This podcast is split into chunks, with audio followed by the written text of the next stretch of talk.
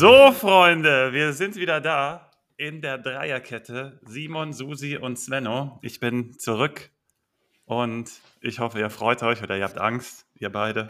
Äh, ich freue mich auf den, auf den sechsten Spieltag. Wie sieht es bei euch aus? Ich habe das Gefühl, der Spieltag wird ganz interessant. Nicht so wie letztes Wochenende, wo vier Punkte drin waren, aber dafür wird das hier die beste Podcast-Folge diese Saison. Oh, die beste Podcast-Folge machen wir jetzt diese Woche. Ja, zumindest, ja. Ein, bis, äh, zumindest eine Woche lang. Wie war es denn äh, im Urlaub, Svenno? Äh, ganz erholsam. Äh, endlich mal äh, nicht von euch zugelabert werden. nee, ich habe das äh, doch in gute Hände mit, äh, bei euch gegeben. War dann ganz entspannt. Dann dachte ich, komm, Duffy macht die zweite Folge auch noch und dann schlage mhm. ich wieder zu. Wir haben mhm. jetzt nur noch zwei Folgen, dann ist Länderspielpause schon wieder. Ja. Deswegen lass uns hier voll reinstarten, Simon, oder? Ja, genau. Keine Zeit verlieren, direkt mit der ersten Partie starten. Und das ist ein Knaller. Darmstadt gegen Werder. Und wieder die Frage an dich, ähm, Susi. Welcher Darmstädter kommt aus Bremen? Äh, Kempe hat äh, bei uns in der Jugend gespielt, aber Giasula, der war doch lange Zeit beim HSV. Dem, vert ah, okay, ja. dem vertraue ich auch nicht. Ähm, aber ich bin sowieso, ich, Werder, wenn Werder gewinnt, dann bin ich nächste Woche eh nicht äh, rational. Also bitte, wenn du erklär du, wie siehst du die Partie und du, Simon, ähm, wie siehst du die Timer-Situation? Genau, ich wollte sagen, ich starte nicht, bevor nicht der Timer hier läuft. Sonst, ähm, ich fange mal mit Darmstadt an. Heimspiel. Ähm, Darmstadt hat für mich eine gewisse Grundstabilität. Ich habe ja gesagt, hm, wir gucken uns das mal so ein bisschen an, was die so machen. Ähm, man darf nicht vergessen, letzten Freitag hat Stuttgart extrem gut gespielt, um die auseinanderzuziehen. Und die haben schon eine gewisse Stabilität drin. Man braucht auch so einen Killer wie Girassi vorne mit seiner Exzellenz, um das im Endeffekt aus, aufzureißen. Und da wartet eine große Aufgabe auf Werder auf jeden Fall auswärts. Ähm, auf Werder-Seite fange ich mal auf, äh, so an, dass Konsti mir geschrieben hat nach dem Spiel und hat gesagt, der Mann und Linen sind der Key. Ähm, das sind passsichere Spieler, vor allem von der 6 hat Konsti sehr gelobt. Ähm, sowas hat euch halt immer gefehlt, äh, Susi. Warum lachst du gerade? Ähm, ähm, du, rede du weiter, ich gebe dir gleich den Stat zu Lünen dazu, wie passsicher der ist. Okay, ich hoffe, dass, also Konsti hat das gesagt auch, ne? Ich habe das auch gesehen, dachte ich, äh, nicht, dass du jetzt was anderes siehst. Ähm, wir haben bei Demann noch nicht, waren wir noch nicht sicher vor der Partie, weil wir gesehen haben, hm, Friedel ähm, hat so viele Unsicherheiten und wenn wir dann auf Demann switchen, kann man den verbrennen, aber das hat sich äh, aufgelöst, weil Friedel ähm, fehlte und jetzt wahrscheinlich wieder fehlt. Das heißt, man hat eine gewisse Stabilität dahinter gehabt. Friedel war wirklich total unsicher und dann kann man den Mann auch laufen lassen. Ähm, trotzdem sage ich, dass die Combo, jetzt switche ich wieder auf Darmstadt, äh, Melem und Skarke auf der einen Seite oder Melem und Honsack auf der anderen Seite gegen diese Halbinnenverteidiger von Werder, da sehe ich nämlich noch große Räume häufig für den Gegner. Die könnten tatsächlich gefährlich werden. Also Darmstadt hinten stabil, Werder muss das erstmal auseinanderspielen und vorne hat man theoretisch da die Lücken. Ähm, bin ich mal gespannt, ob Darmstadt das zu Hause dann nutzen kann, weil Werder noch nicht so insgesamt noch nicht gefestigt ist. Meine Schlüsselspieler auf Werder-Seite wiederum sind Duxch und Boré. Äh, Gerade als beweglicher Stürmer gegen die äh, Innenverteidiger von Darmstadt könnten die gefährlich sein. Dazu werden die flankiert dann aus der zweiten Reihe von Schmid, der das ziemlich gut macht. Und äh, gab es auch ein paar schöne Ballstaffetten. Und wenn sich Boré und Duxch auch finden würden, wäre das ganz interessant, gerade gegen Darmstadt. Ähm, äh, Jinma, glaube ich, ist in dieser Partie nicht so gefragt, weil der viele Räume braucht. Gerade gegen Köln, auch beim Tor hat man es sofort gesehen. Ich glaube, dass gegen Darmstadt vielleicht spät, wenn Werder führen würde, was passiert. Das ist ja der Bremer Tell. Ähm, glaube ich, ähm, sollte man sich mal einsacken, auf jeden Fall, den Jungen. Ich glaube, der ist ziemlich gut, aber für die Partie vielleicht nicht so relevant. Ähm, auf der anderen Seite Darmstadt, da setze ich auf Defensivspieler. Ich weiß nicht, wie ihr das seht, aber in der Offensive, auch wenn äh, Melem, Skarke und Honzak da Nadelstiche setzen können, würde ich nicht auf die setzen im Grunde, sondern mehr auf die Defensive gehen. Ähm, und bei Werder bin ich beim Gamechanger Duxch. Der hat auch die Standards noch zusätzlich. Ich habe ja gesagt, diese Beweglichkeit im Sturm, da könnte was gehen. Insgesamt setze ich hier mehr auf Werder-Spieler, die sind für mich alle aufstellbar auch. Und mein Endergebnis wäre tendenziell unentschieden, weil, wie gesagt, Darmstadt macht das ganz gut und Werder ist noch nicht gefestigt genug. Aber wenn jemand hier gewinnt, ist es Werder. Ja, ähm, das hört man doch als Fan gerne. Also erstens die Stat nachgerückt. Also Lünen, äh, wenn man äh, die zwei Starteinsätze, die er hat, gegen Bayern und Köln hat er zweimal gestartet. In den zwei Spielen hat er einen Fehl. äh, so. hat er einen Fehlpass gespielt. Sehr gut, ähm, also stimmte das. das stimmte. Okay, gut. Weil ähm, Konsti hat das explizit gelobt auch, dass er diese Spielstärke aus der, von der 6 so gut findet und genau das Werder fehlt. Du kannst das ja jetzt nochmal ausführen. Das ist genau das, genau das ist das, was Werder führt, das äh, fehlte. Du hast mit Werder lange Zeit vorher halt ohne Mittelfeld gespielt, in dem Sinne, dass du den Ball einfach, äh, den Ballvortrag hattest, einen langen Ball auf Füllkrug und dann darum gespielt hast. Mit Lünen kannst du tatsächlich jetzt auch einen Ballvortrag aus dem Mittelfeld machen. Äh, das hat man gegen Köln gesehen, eine sehr, sehr zentrale Rolle eingenommen. Ähm, das meine ich jetzt auf der einen Seite für die Teamstruktur, aber auch einfach faktisch auf dem Platz in der Mitte gestanden, die Bälle verteilt. Ähm, seine große Stärke ist das schon lange bei Lünen. Ähm, was ich gehört habe, hatte der aber defensive Probleme ziemlich lange und hat sich deswegen erst letzte Saison durchgesetzt in der belgischen Liga. Mhm. Wir wissen aber ja, dass die belgische Liga, ähm, Boniface war, äh, kommt ja auch aus der belgischen Liga, also da gehe ich jetzt davon aus, dass der genauso einschlägt. Nein, aber das ist ein starker Spieler. Die defensiven Sachen, das muss man noch gucken. Mhm. Ballvortrag, das sind nicht nur die sicheren Pässe auch, das hat er bei sich selbst kritisiert nach dem Bayern-Spiel. Er sagte selbst nach dem Bayern-Spiel, man sollte keine 100% Passquote haben, dann hat man zu wenig riskante Pässe gespielt. Mhm. Ähm, schöner, schöner Satz. Und äh, das äh, erstens zeigt mir das einen guten Charakter und zweitens, der kam, ist auch mit drei Keypasses, zwei Keypasses aufgefallen jetzt im letzten Spiel. Ähm, davon ja auch einer dieser, äh, äh, eine, das war der Assist vor dem, was der Assist? Ich war, da bin ich gerade unsicher, aber er hat diesen einen wunderbaren äh, Pass gespielt, aus dem auch ein Tor gefallen ist. Mhm. Äh, genau in diese äh, Schnittstelle da. Lünen ist da der Mann für. Ähm, bei Darmstadt Darmstadt hat man gesehen, die kann man auch mit auseinanderziehen. Das hat Stuttgart sehr gut gemacht, über vor allem über die Seite mit Gerassi und Stenzel, äh, die da, da auf Riedel, der ja neu reinkam, äh, und Karic gegangen sind. Und wie wir auch schon gesehen haben, dass man Karic dann diese 1 gegen 1 Duelle schicken kann. Da hat, sieht er nicht so gut aus. Was ähnliches kann Werder hier auch machen mit Weiser. Deswegen wäre Weiser mein Gamechanger auf der Seite. Mhm. Ähm, noch zu Deman kurz. Ähm, ja, der hat mir auch gut gefallen. Bei dem muss ich brauche ich noch ein bisschen länger, um den richtig einzuschätzen. Ich hatte da mit meinem äh, ähm, Liga, äh, mit meinem Teampartner Tommy, äh, Grüße äh, gehen raus, äh, gestern Abend noch ein Gespräch, ob wir Deman kaufen wollen. Und wir haben uns äh, entschieden, ihn, für, ihn nicht zu kaufen oder mhm. kein mhm. Gebot zu nehmen, wofür wir den auf jeden Fall haben wollen, mhm. weil wir gesehen haben, dass der defensiv überhaupt noch nicht gefordert war gegen Köln. Genau. Und das etwas ist, was wir noch nicht wissen, wie gut er dann darin ist. Plus ähm, spielgestalterisch, ja, ist er auf jeden Fall ein Spieler, der auch dafür ist, aber er ist nicht ein passsicherer Spieler, der ist wirklich kein passsicherer Spieler. Er spielt aber die riskanten Päckse. Und da will ich noch ein bisschen abwarten, wie sich das entwickelt. Äh, für ähm, äh, diese Partie ist jetzt aber Weiser auf der anderen Seite, weil ich die, da eine starke Seite sehe. Eine Chance für Werder. Ähm, Werder für mich ja auch äh, mein Pick. Ähm, trotzdem, Darmstadt hat hier einen Shot.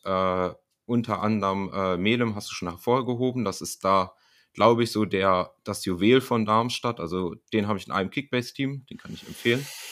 Und ähm, weil der da halt so viele Aktionen mit dabei hat. Ähm, und auf Werder-Seite, Schmid, hast du auch schon gesagt, Schmid ist ein fantastischer Spieler. Äh, so eine kleine Entdeckung diese Saison. Sag mal, Gut. das war ja perfekt, Leute. Ich habe doch gesagt, das wird die beste Folge und aus der Partie sowas Cooles rausgeholt. Übrigens, nice. dieses Gefasel von, äh, vom Trainer von Darmstadt, äh, übrigens, das gefällt mir überhaupt nicht mit diesem Cluburlaubzeug. Ne? Das ist irgendwie eine Dynamik, die da reinkommt, so ein bisschen zu viel Underdog, nur als Hinweis noch. Gefällt mir nicht. Übrigens, äh, du meintest Linen den Pass ja, auf ja, äh, Jinma. Auf Jinma. Danke, der Papis hat es im Chat geschrieben, das war der Pass. Ja, der war wunderbar. Habe ich auch gar nicht gesehen. Ja, Ziemlich einfach, aber coole Statistik hat gerade Sepp-App in den Chat reingeschrieben, mhm. nämlich dass Darmstadt viele hohe Bälle spielt. Und das bedeutet dann viele geklärte Bälle für Pipap. Hier plus fünf Punkte bei Kickbase, nehmen wir doch mal mit, oder? Genau, wir nehmen alle Bremer. Ja, ja. Nice. Um, Nehmen wir denn aus der nächsten Partie überhaupt jemanden? Da spielt nämlich Heidenheim gegen Union. Die Heidenheimer haben sich ja lange, kann man das vielleicht so sagen, ganz gut gegen die Leverkusener äh, gemacht. Irgendwann hat es dann nicht mehr funktioniert, ähm, war aber auch abzusehen. Und die Unioner haben jetzt verloren letzte Woche. Jetzt geht es auswärts nach Heidenheim. Susi, du hast dir die Partie genau angeguckt. Ja, das ist, ähm, Union ist in einer Krise. Ähm, mhm. Vier Pflichtspiele in Folge verloren. Ähm, und äh, da waren sogar Heimspiele dabei, ne? Da waren zwei ja. Heimspiele dabei. Und äh, da habe ich einen Take gehört jetzt äh, nach diesem Spieltag und äh, ich möchte euch, äh, und ich hoffe, wir haben jetzt wieder niemanden dabei, der sich ja seit Jahren nicht mehr mit Fußball be äh, beschäftigt, aber also man hat schon gemerkt, dass äh, Knoche äh, Berlin, Union Berlin gefehlt hat. Bonucci ist kein guter Ersatz gewesen bisher und hat auch schon maßgeblich Anteil jetzt an den zwei Gegentoren gehabt. Also Knoche würde ich da definitiv über Bonucci sehen, wenn der wiederkommt. Ja, hundertprozentig. Machst du so? Martin Lennart ist heute verwirrt. Ne? Knoche. Sorry. Ähm, Knoche über und Kedira fehlt halt auch, ne? Aber ja. mach du mal. Ja, ja, genau. Rani Kedira fehlt auch. Ähm, und der ist underrated, habe ich gehört. Und das sind für mich auch die zwei Union-Probleme, dass, äh, dass Kedira und Knoche fehlen, die ja. für, den, für die Spielorganisation, für die Exakt. Zuteilung, für das wann rücken wir raus, wann verschieben wir, wann übernimmt wer die wichtigsten Spieler waren. Und die fehlen jetzt in einer Zeit, wo Union gleichzeitig auch den Spielstil umbaut, versucht mehr auch aus dem Spiel zu machen. Das sieht man auch schon, fängt man an in den Werten zu sehen. Vorher waren die sonst in den spielgestalterischen Werten immer Platz 16, 17 und jetzt sind die im Mittelfeld, also spielerischer Umbau, neue Spielidee wird eingebaut, viele neue Spieler eingebaut und dann fehlen die zwei Säulen äh, bei Union. Ähm, das tut den weh ähm, und deswegen mein genereller Take bei Union ist, bis die, bis zumindest Knoche wieder da, nein, wenn Knoche wieder da ist nach der Länderspielpause, dann auch schon wieder richtig reingefunden, dann habe ich Union wieder voll auf dem Zettel. Bis dahin bin ich dann noch ein bisschen vorsichtiger mit mit dem Team. Meinst du Knoche oder Kedira oder beide? Knoche. Kedira okay. braucht ja, glaube ich, noch länger. Ähm, okay, ich wollte sicher gehen. Das ähm, weiß ich gerade gar nicht. Ähm, ja, sage ich dir. Mach du weiter, ich sag's dir. Ähm, genau. Dann äh, bei Union, dieser Umbruch, ja, das sieht man, aber trotzdem haben die noch einen Flügelfokus. Die meisten Flanken in den 16er der Liga. Und äh, vor allem diese Dribblings dann auf den Außen, das hat man stark gesehen, dass als nachdem Fofana auch reinkam gegen Hoffenheim, wie viele mhm. Aktionen er da hatte. Mhm. Ähm, das, äh, er war auch der Spieler mit den meisten erfolgreichen Dribblings dann am letzten Spieltag, wenn ich das richtig im Kopf hatte. Da hatten wir einen Artikel gebracht zu, zu dem. Mit Davis äh, müsste mehr gehabt haben. Mit Davis? Okay, aber er war trotzdem Top-Dribbler äh, mhm. für kurze Zeit. Ähm, ja. Und der hat mir da sehr gut gefallen. Das kann gegen Heidenheim auch funktionieren, weil die Außenverteidiger bei Heidenheim offensiv äh, mit eingebunden sind, vor allem Traoré. Föhrenbach wurde schon häufiger von den Gegnern als äh, Schwachstelle ausgemacht, so auch von Leverkusen. Und äh, Union kann da über die, äh, wenn die mit beiden spielen, Becker Fofana, mhm. äh, können die die mit beiden äh, unter Druck setzen und da versuchen durchzugehen. Mhm. Ähm, für, bei Heidenheim sehen wir auch viele Aspekte eines Flügelspiels. Sie überladen eine Seite dann gerne, ziehen dafür auch beide Stürmer mit rüber auf die eine Seite. Ähm, die andere Seite ist dann verwaist, aber so erzeugen sie Übersta Überzahl, weil Kleindienst und Dingchi sind beide auch Spieler, mit denen man das gut machen kann, die dann da reinziehen. Ähm, interessant sind auch die Nachsetzbewegungen bei Heidenheim und äh, zweimal nach Abschlüssen. Und da ist nämlich ein Muster, was man bei Heidenheim ganz klar sieht, nämlich dass, wenn dieser Flügel beladen wird, vor allem die linke Seite, dass dann eine Rückgabe oder ein Pass in die Mitte gerne so auf die Strafraumgrenze gesucht wird, in den Rückraum der gegnerischen Abwehr. Ähm, Dingchi taucht hier häufiger auf, hat gegen Werder getroffen. Ähm, so haben sie auch das Leverkusen, das Tor gegen Leverkusen gemacht. Ähm, genau so eine Aktion. Und äh, wenn sie selbst das Tor dann nicht machen, gehen sie dann auch gut nach, um danach den Abstauber wiederzumachen. Das sind zwei Kernstärken von Heidenheim. Und äh, ein Teil davon kann gegen Union gut funktionieren, weil Union lockt dich auf die Außen, will, dass du flankst, weil sie dann die Lufthoheit haben. Aber was natürlich schwieriger dann zu verteidigen ist, ist es eine flache Reingabe, wie Heidenheim sie auch gerne spielt. Plus die, das Verhindern von Fernschüssen ist bei Union auch nicht das, was am besten funktioniert. Ähm, sie nehmen die sogar, äh, sie akzeptieren die ja sogar. Das kann ja auch nach hinten losgehen, wie Xavi, äh, Xavi gegen sie gezeigt hat. Mhm. Ähm, Heidenheim hat damit Dingchi natürlich auch einen Spieler, der in diesen Situationen gute Abschlüsse hat. Ähm, aber insgesamt dieses Trio beste Kleindienst äh, Dingchi kann da auch gegen Union was passieren lassen. Ähm, Problematisch für Heidenheim ist, dass sie sich defensiv aber gerne noch rausziehen lassen können. Ähm, plus diese Flügelproblematik, die sie auch haben, wenn man dann in diese 1 gegen 1 Situation kommt. Ähm, für beide Teams sind Standards auch eine Waffe. Beide Teams sind stark nach Standards.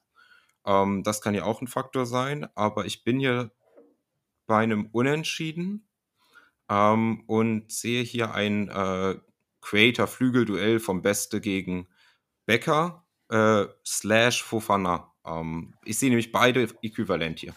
Sven, was hältst du eigentlich von der Heidenheimer Offensive, so insbesondere von Dingshi und Beste und Kleindienst? Kann man die sich kaufen? Kann man. Übrigens, Faber spricht auch hier von seiner Kombi Kleindienst und Beste. Haben übrigens viele irgendwie. Äh, Habe ich schon häufiger gehört, dass man irgendwie auf die zwei da gesetzt. Das finde ich ganz interessant. Für mich ist Dingshi der Mann. Äh, Werder kann glücklich sein, dass äh, sie gerade diese Laie da gemacht haben, dass der sich da so super entwickelt. Ist einfach ein sehr, sehr guter Spieler. Äh, jetzt gegen Union könnte er tatsächlich, äh, Susi hat das schon gut ausgeführt, ein entscheidender Spieler sein, weil Union sich eben auf der anderen Seite mit diesen Abläufen noch sehr, sehr schwer tut. Kedira Knoche ist ja gefallen. Dieses ganze Gerüst steht dadurch noch nicht und dann sind zu viele neue mit dabei. Susi hat es genau ausgeführt. Ähm, für mich ist trotzdem Union hier knapper Favorit. Äh, erstens, man hatte eine Woche Pause, das tut mit Sicherheit gut, gerade für diese Abläufe auch.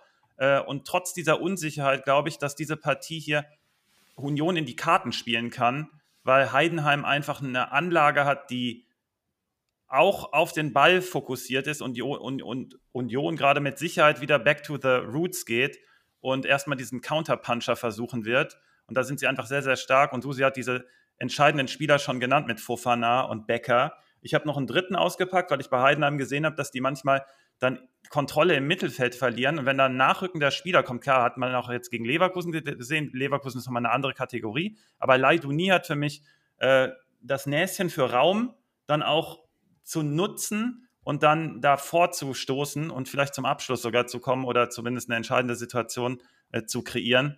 Und äh, Heidenheim hat halt genau da ein paar Probleme, zusätzlich zu denen, die Susi schon angesprochen hat. Deswegen nehme ich mal Leiduni, kann aber mit Becker und Fofana auch sehr gut leben. Und ich bin knapp bei Union. Wenn hier alles zusammenläuft, glaube ich auch, dass sie das holen. Ähm, guter Pick. Leiduni ist auch der Spieler bei äh, auf Unioner Seite mit den meisten Schussvorlagen aus, dem, äh, aus der laufenden Partie.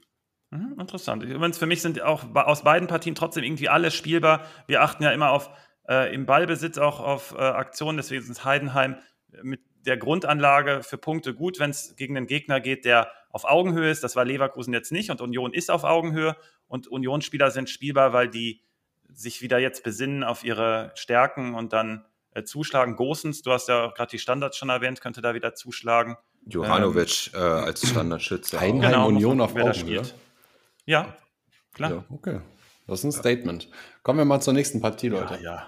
Ja, ich möchte noch, ich möchte noch eine Personalie im letzten ruhig. Spiel. Ich könnte mir Haberer wieder vorstellen, wenn du schon von diesen ähm, äh, grundsätzlichen Tugenden Haberer ist länger im Verein schon und äh, zeigt das auch. Also ich könnte Haberer mir aus mehreren Gründen vorstellen. Der nimmt auch die Abnahmen für diese Reingabe. Wer würde also, rausfliegen? Dann müsste einer fast vorne rausfliegen, weil Kral muss ja spielen. Ja, dann Toussaint und äh, Toussaint. So, sorry, Kral spielt, äh, Toussaint sollte spielen, genau. Dann fliegt für dich Toussaint raus. So. Ja. Okay. Okay. Ja, bin ich mal gespannt. Du warst zwei Wochen im Urlaub, Svenno, und wenn ich dir jetzt, wenn ich dir vorher erzählt hätte, ähm, ein gewisser Herr Girassi schießt in der Zeit fünf Tore und eine Vorlage, hättest du mir das geglaubt? Ja. Warum?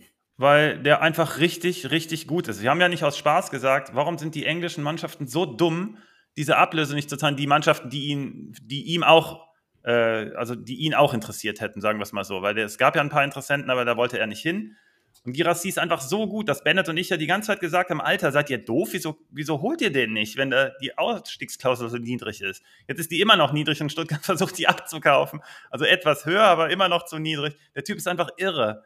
Ich habe äh, ihn auch nur nicht in meiner Liga, weil wir da so ein Draft-System haben, da konnte ich einfach nicht an ihn ran. Jetzt hat den irgendeiner erwischt, der ja, der sehr viel Glück hat. Und, und der zieht alle, euch jetzt alle ab wahrscheinlich, oder? Alle sehr genervt sind. Jetzt ja. hat ihn aber in der dritten Liga, hat ihn auch jemand, der hier mit uns im Podcast sitzt und nee. da spielt die gerade alle. Kommen wir mal hier zur Partie Köln gegen Stuttgart.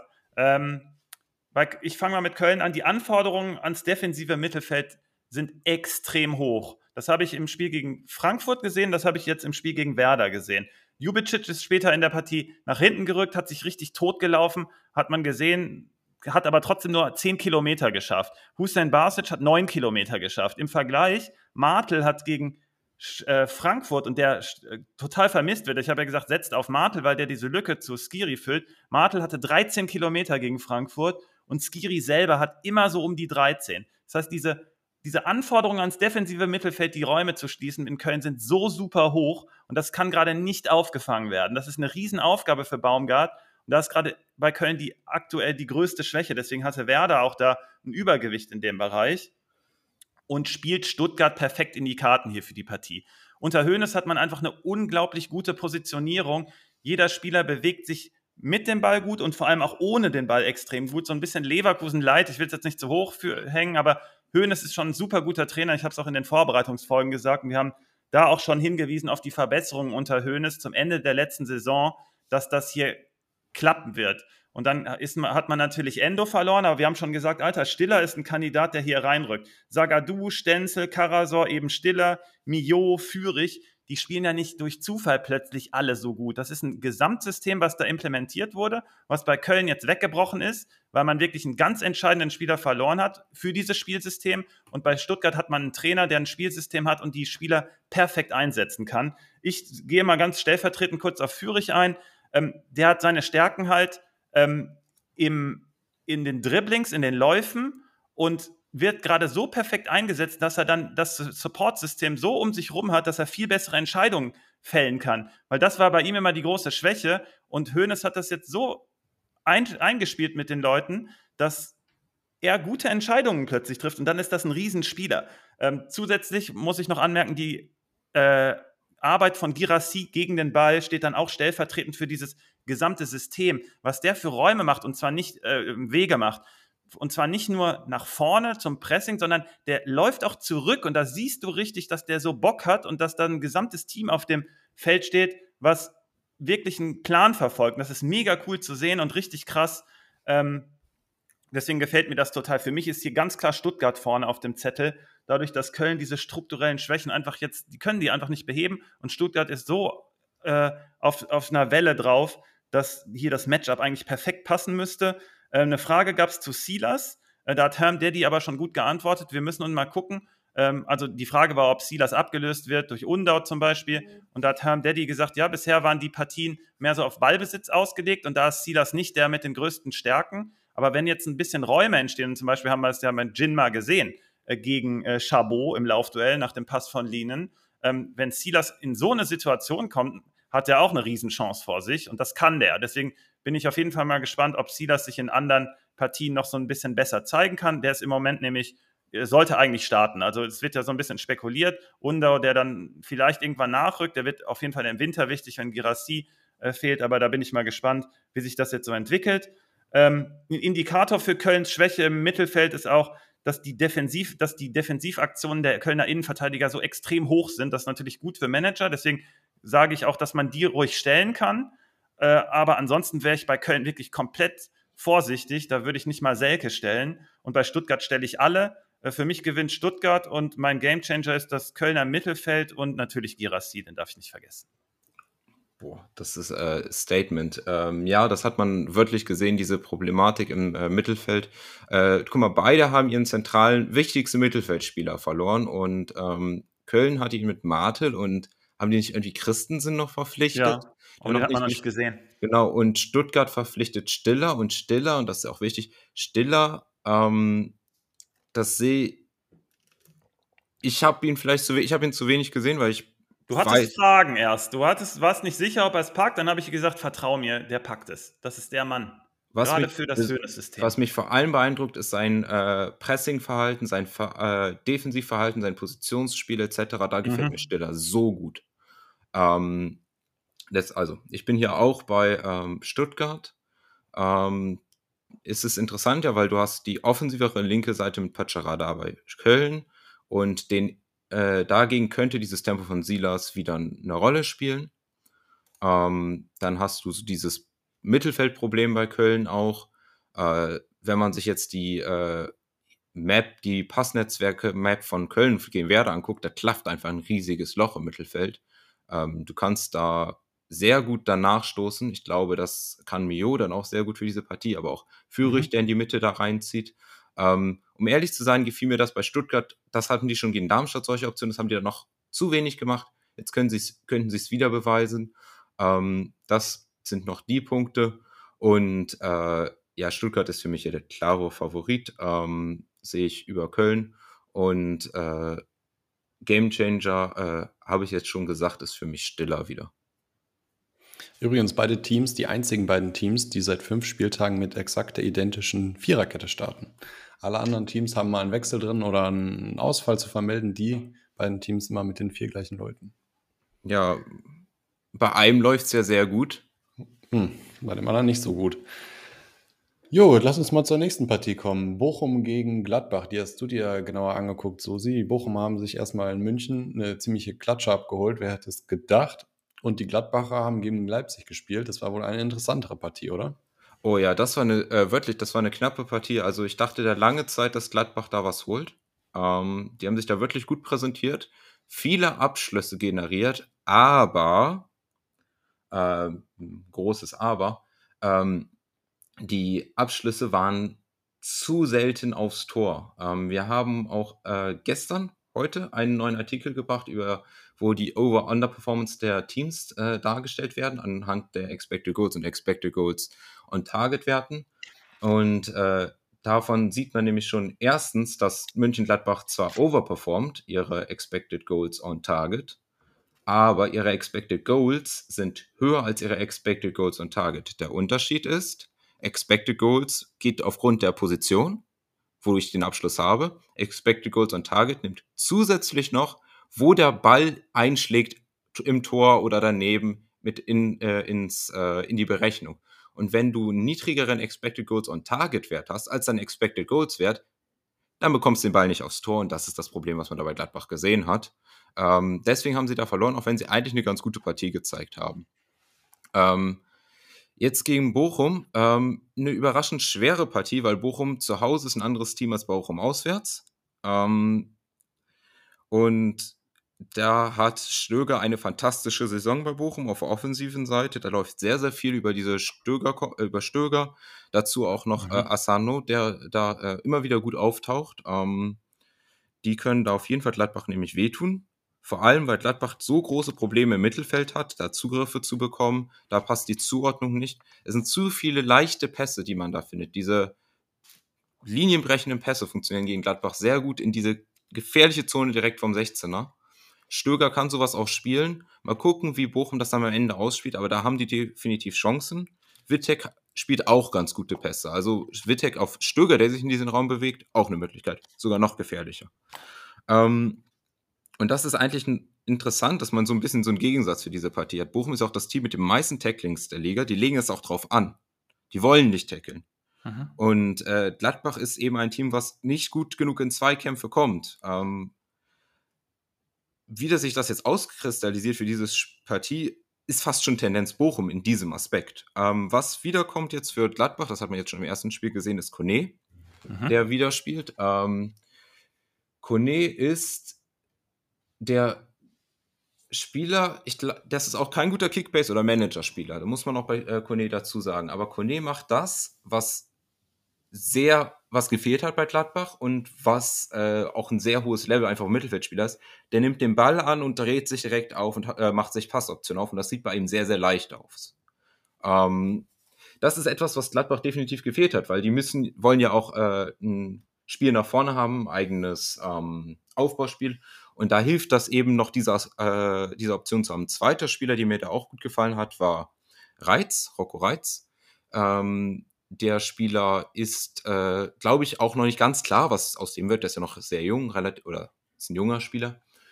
Ähm, mir gefällt da auch das nach vorne bewegen. Der ist, äh, erinnert mich so ein bisschen an ein, an ein Florian Neuhaus, äh, mit äh, den, äh, dass er vorne dann auch gerne mal auf dem Flügel auftaucht, äh, da immer wieder aktiv ist. Hat aber ein sehr, sehr gutes Balltragen, Rocco Reitz auch ähm, auch die Physis sich da mal durchzusetzen, äh, äh, offensiv wie defensiv. Deswegen, wir warten ihn noch gerade vor Neuhaus. Das kann ich mir auch gut vorstellen, weil ich glaube, Reiz ist der bessere Spieler für diese Herausforderung da, gerade auch, weil Bochum so unglaublich körperlich ist und Neuhaus nicht mhm. der körperlichste Spieler ist. Mhm. Ähm, und äh, es gibt da noch eine weitere sehr wichtige Personalie und äh, im YouTube-Chat fragt ihr auch Ming 10 nach ihm, nach Chwanchara ähm, der mir sehr, sehr gut gefällt bei Gladbach und wir noch nicht wissen, ob er spielt. Der war gestern beim Training meines Wissens nach noch nicht dabei. Äh, Stand der Pressekonferenz ist auch, dass er weiter fraglich ist. Die spielen Samstag. Ich vermute, er schafft es nicht. Das ist so mein Gefühl. Ja, aber Gefühl sagt, er schafft es nicht und wenn, dann frühestens nur von der Bank. Mhm. Ähm, der du hättest es auch gerne gesehen, vorne mit Jordan zusammen, ne? in der genau. Doppelkombination, genau. wie es gegen Darmstadt war. Genau. Ähm, die Aussage ist trotzdem relevant, weil auch ein Gumu äh, äh, diese Bewegung, die ich jetzt beschreiben will, machen kann. Und das ist nämlich, Jordan hält die letzte Linie. Das hat man sehr gut gegen Darmstadt gesehen, dass er das machen kann. Aber ähm, das ist auch ein, äh, das hat er auch gegen Leipzig gemacht, dass er ja die letzte Linie, die Verteidigungslinie nach hinten drückt. Und dadurch muss das Mittelfeld der gegnerischen Mannschaft reagieren, ob die entweder ähm, mit sich weiter zurückdrücken lassen oder äh, weiter den Abstand größer werden lassen zwischen Verteidigung und Mittelfeldlinie beim Gegner, also bei Bochum. Und in diese Räume hat sich Chwanchara fantastisch fallen lassen gegen Darmstadt. Das ist eine seiner Stärken, dieses Mitspielen der Stürmer, dieses Spielgestalten Stürmer. Ähm, und äh, in diese Räume vorzustoßen, das machen auch Reiz und Kone, dass sie da äh, nach vorne gehen, weil kann dann diese Pässe nach vorne auch auf dich setzen. Ähm, aber auch ein Gumu könnte, kann sich fallen lassen und in diesen Räumen äh, aktiv werden. Chovanchara wäre aber der bessere Spieler für. Aber dieses Muster, dieses Pass hinter die Mittelfeldlinie beim Gegner und die Räume eröffnen durch, äh, Chivan, äh, durch Jordan, das sind Muster, die ich äh, bei Gladbach spannend finde und wo ich eine Entwicklung sehe. Das ist ein Team, das jetzt drei der schon gegen die drei besten Teams der Liga gespielt haben. Und gegen Augsburg und gegen Darmstadt. Ähm, Darmstadt und Augsburg haben den, glaube ich, die meisten Gegentore reingeworfen. Äh, mhm. ähm, nur äh, Leverkusen hat auch drei gemacht. Ähm, aber die sind halt kein Augsburg. Aber Gladbach ist ein Team, was sich noch finden muss. Ähm, und äh, die äh, äh, und das ist jetzt die Frage, wie sich das da weiterentwickelt. Ähm, also Kone bringt da auf jeden Fall schon mal einen Schritt weiter. Und äh, ein weiterer Spieler, wenn Schwanchara nicht spielt, ist Honorar, den ich sehr spannend finde. Äh, auf der rechten Seite hätte er auch ein gutes Matchup gegen die Probleme, die Bochum auf dem Flügelspiel hat. Ähm, der auch bei den, ist auch der Spieler, der die meisten Schussverlagen bei äh, Gladbach bisher generiert hat. Also, das ist der Spieler, den ich da noch auf dem Zettel habe und mein Gamechanger hier. Cool, jetzt habe ich noch 18 Sekunden. Ja, lass mich die einfach überbrücken und dann fängst du einfach Nee, nee, nee, ich, ich, will hören, was, ich will hören, was du sagst, ich, Svenno. Ich würde dich gerne fragen, Svenno, ob, ja. das habe ich gerade jetzt gerade bei Susi so ein bisschen durchgehört, ja. äh, ob du auch Gladbach auf einem aufsteigenden Ast siehst. Das ist ja Spekulation, das ist rein aufgrund der Tatsache, dass die schweren Gegner jetzt schon fast alle waren mhm. und jetzt die besseren kommen. Deswegen ist Susi natürlich ganz clever und sagt, das muss jetzt nach oben gehen, muss es nämlich auch. Äh, gegen Bochum wird es aber schwer. Äh, Heimspiel Bochum. Ähm, gegen Gladbach werden die Räume gut gefunden. Äh, Kone ist für mich doppelt wichtig. Susi, du hast gesagt, mit dem Ball, um Pressing-Situationen aufzulösen, gerade gegen Bochum extrem wichtig, wenn die ein Heimspiel haben. Aber auch um, um in diese Zweikämpfe zu kommen, das macht er ganz gerne. Leider als Manager, du hast es schon gesagt, eigentlich für einen Manager unbrauchbar, aber ich habe ihn, weil ich will geile Spieler haben und der ist geil und das ist mir auch scheißegal. Ich liebe mein, ich will mein Team lieben und nicht, weil die viele Manager-Punkte holen, ist mir scheißegal. Ähm, Leidenschaft. Ähm, diese Räume, die Gladbach aufmacht, werden von Stöger gut bespielt. XD12, um jetzt nochmal den Übergang zu schaffen von Stuttgart eben hier zu äh, Bochum. Er hatte wieder Stenzel auf der Rechnung. Nee, er hatte Stenzel auf der Rechnung ganz neu. Das war nämlich davor jemand anders, aber letztes Mal war es Stenzel, den er gecallt hat. Diesmal callt er Stöger, das sehe ich ebenso. Susi sieht es auch so. Das heißt, wir haben hier dreimal pro Stöger. Schieße hat sich übrigens der Partie auch gut äh, angenommen und sich die angeguckt. Könnt ihr gerne mal in den Kommentaren suchen. Er sieht auch Bochum vorne. Ähm, ich bin eher skeptisch bei Bochum und sage eher, es geht in Richtung Remis, ähm, weil eben bei Gladbach schon ein paar Tendenzen äh, in die richtige Richtung jetzt äh, umgeswitcht werden müssten. Gerade durch Kone, jetzt LW, die wird hinten noch stabilisieren. Ich glaube nicht, dass Gladbach hier sich das äh, hier irgendwas einschenken lässt, großartig von Bochum. Deswegen glaube ich, die werden voll dagegenhalten. Ich hätte gesagt, mit Schwanschada wird man auf jeden Fall gewinnen. Jetzt vermute ich, er spielt nicht. Und deswegen gehe ich jetzt hier auf einen Unentschieden. Damit sind vielleicht auch beide dann erstmal, also werden beide nicht zufrieden sein, aber zumindest keine Niederlage wäre schon mal wichtig jetzt. Ähm, ich habe Honorar notiert, genauso wie Susi, da sind wir auch da wieder doppelt auf der gleichen Spur. Äh, der muss aber außen spielen. Der hat mir da vorne im Zweiersturm nicht gut gefallen. Wenn der aber außen spielt gegen Bochum, gegen Bochum außen ist viel möglich, plus die Standardsituation. Und das Zweite ist für mich, sind alle aufstell aufstellbar von beiden Teams. Bochum zu Hause geht immer und Gladbach hat die Qualität. Ähm, am liebsten habe ich Gladbach Innenverteidiger, weil die Standards mit dazukommen als, mit Honorar als Vorlagengeber und die Abnehmer sind dann äh, die Innenverteidiger plus, die haben viele Aktionen dann, weil Bochum die immer noch nicht die sind immer noch nicht dominant genug und das ist dann relativ einfach wegzuverteidigen. Für mich unentschieden, wenn Schwanschada spielen kann, gewinnt Gladbach. Nice. 0-0 possible oder eher nee. es Tore? 1-1. Komm, ich ja. logge euch jetzt mal in den Call rein. Wer trifft? Weigel. Weigel. Nee, nee, nee. Du gehst, also wenn du sicher gehen willst, dann gehst du, wie äh, du schon gesagt hast, Sven, du gehst mit einem Verteidiger, mhm. ähm, der dann einen Kopfball machen kann, äh, nach einem Standard. Oder mit Jordan, der auch äh, äh bei Abschlüssen ist. In beiden Fällen gibt Honorar aber die Vorlage, deswegen war das mein Call. Ähm, genau. Und bei Bochum Stöger im Zweifel, aber da kann jeder treffen. Also auch Asano, auch Hofmann, keine Ahnung. Ist eingeloggt und darf nicht als Schrimp genommen werden. Nächste Partie. Viel weiter kann man nicht auseinanderstehen an der Tabellensituation jedenfalls. Leverkusen wurde jetzt von den Bayern überholt, aber auch nur aufgrund des Torverhältnisses und mhm. den vielen Toren gegen Bochum. Also gefühlt Leverkusen nicht viel zu kurz, sondern ganz oben. Und die Mainzer sind äh, dafür ganz unten in der Tabelle. Sieht gar nicht gut aus. Erst einen Punkt geholt nach fünf Spielen. Ja, wer hätte das gedacht? Wie viele Leverkusener willst du aufstellen, Svenno? Alle Leverkusener, keinen kein Mainzer. Vielleicht kriegen wir die Partie hier etwas schneller rum. Das Grundgerüst bei Mainz ist immer die starke Defensive. Das ist komplett weggebrochen. Ähm, Hanche Olsen, dieser Ausfall ist wirklich ein Neckbreaker. Ähm, wenn ich mir gucke, was Chor da zentral gemacht hat, auch gerade gegen Augsburg, klar sind da viele Defensivaktionen bei rausgekommen, aber das stimmt, das ist einfach falsch. Das fühlt sich falsch an. Man hat auch jetzt nicht Gila Vogie aus äh, Spaß geholt. Das war für mich, glaube ich, ein sehr guter Ad, äh, weil der dann mal dort ähm, für, für Stabilität sorgen müsste. Die Halbinnenverteidiger, sowas Unsicheres habe ich selten gesehen, vor allem wenn dann Bell auch außen muss oder Vandenberg, das ist alles ganz komisch. Also da hoffe ich, dass Mainz schnell nach, nach ein Rezept findet. Ähm, und dann zerfällt auch bei ihnen das Offensivspiel. Das basiert alles auf der Defensive, dann schnelle Umschaltbewegungen, aber da stimmt es in der Defensive nicht und dann klappt es auch nach vorne nicht. Da hat man mit El Ghazi jetzt jemanden geholt, das ist so ein Zockertyp, äh, auch ballsicher. Ähm, zwei späte Transfers nach dem Transferfenster sind auch halt generell kein gutes Zeichen. Ne? Das sind halt dann Verletzungen, da hat man den Kader noch nicht so richtig zusätzlich nicht aufgebaut und dann muss man halt solche Transfers tätigen. El Ghazi kann aber auch jemand werden, der wird aber gegen Leverkusen jetzt hier keine große Rolle spielen. Den können wir uns mal äh, beleuchten, können wir mal näher beleuchten, wenn es äh, in eine Partie geht auf Augenhöhe.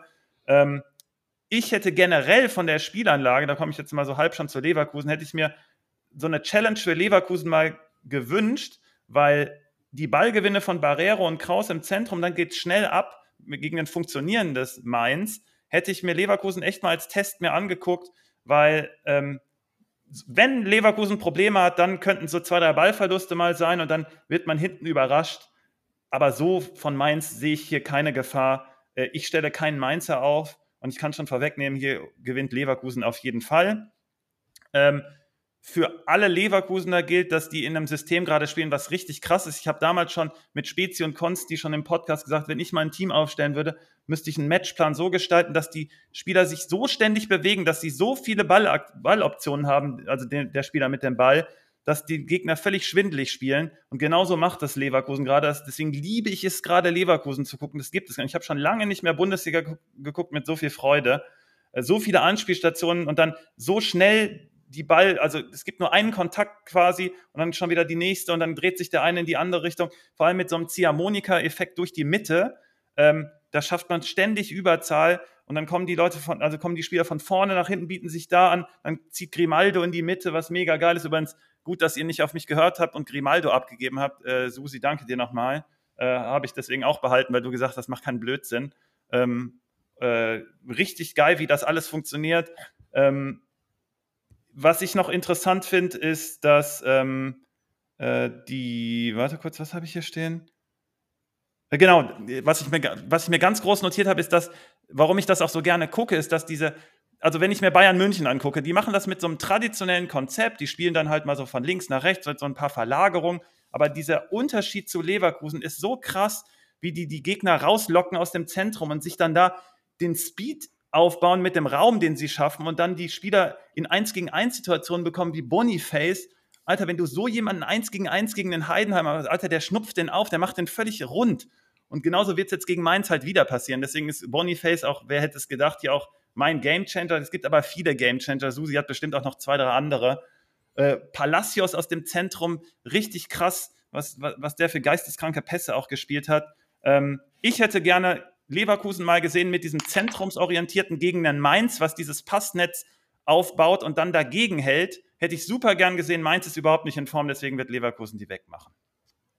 Mhm, ja, ähm, das, das ist wahr, ne? Äh, aber ich muss dich darauf hinweisen, dass Leverkusen ja schon äh, die, äh, die haben ja schon fast alles weggemacht. Ähm, warum auch nicht Mainz? Ähm, bei Mainz läuft genau. nicht, bei, bei Mainz läuft nicht viel gut. Ähm, das äh, und dann kommt auch noch Pech dazu, weil die sind in einigen der tiefer liegenden Werte gar nicht so schlecht. Ähm, aber einer äh, interessanter Wert auch ist, den wir hier in diesem XG-Werte-Artikel, in dem Performance-Artikel sehen, mhm. ist, dass äh, Mainz das Team ist, äh, gegen äh, das die größte Diskrepanz, die zweitgrößte Diskrepanz zwischen Expected Goals on Target und äh, zugelassenen Toren hat.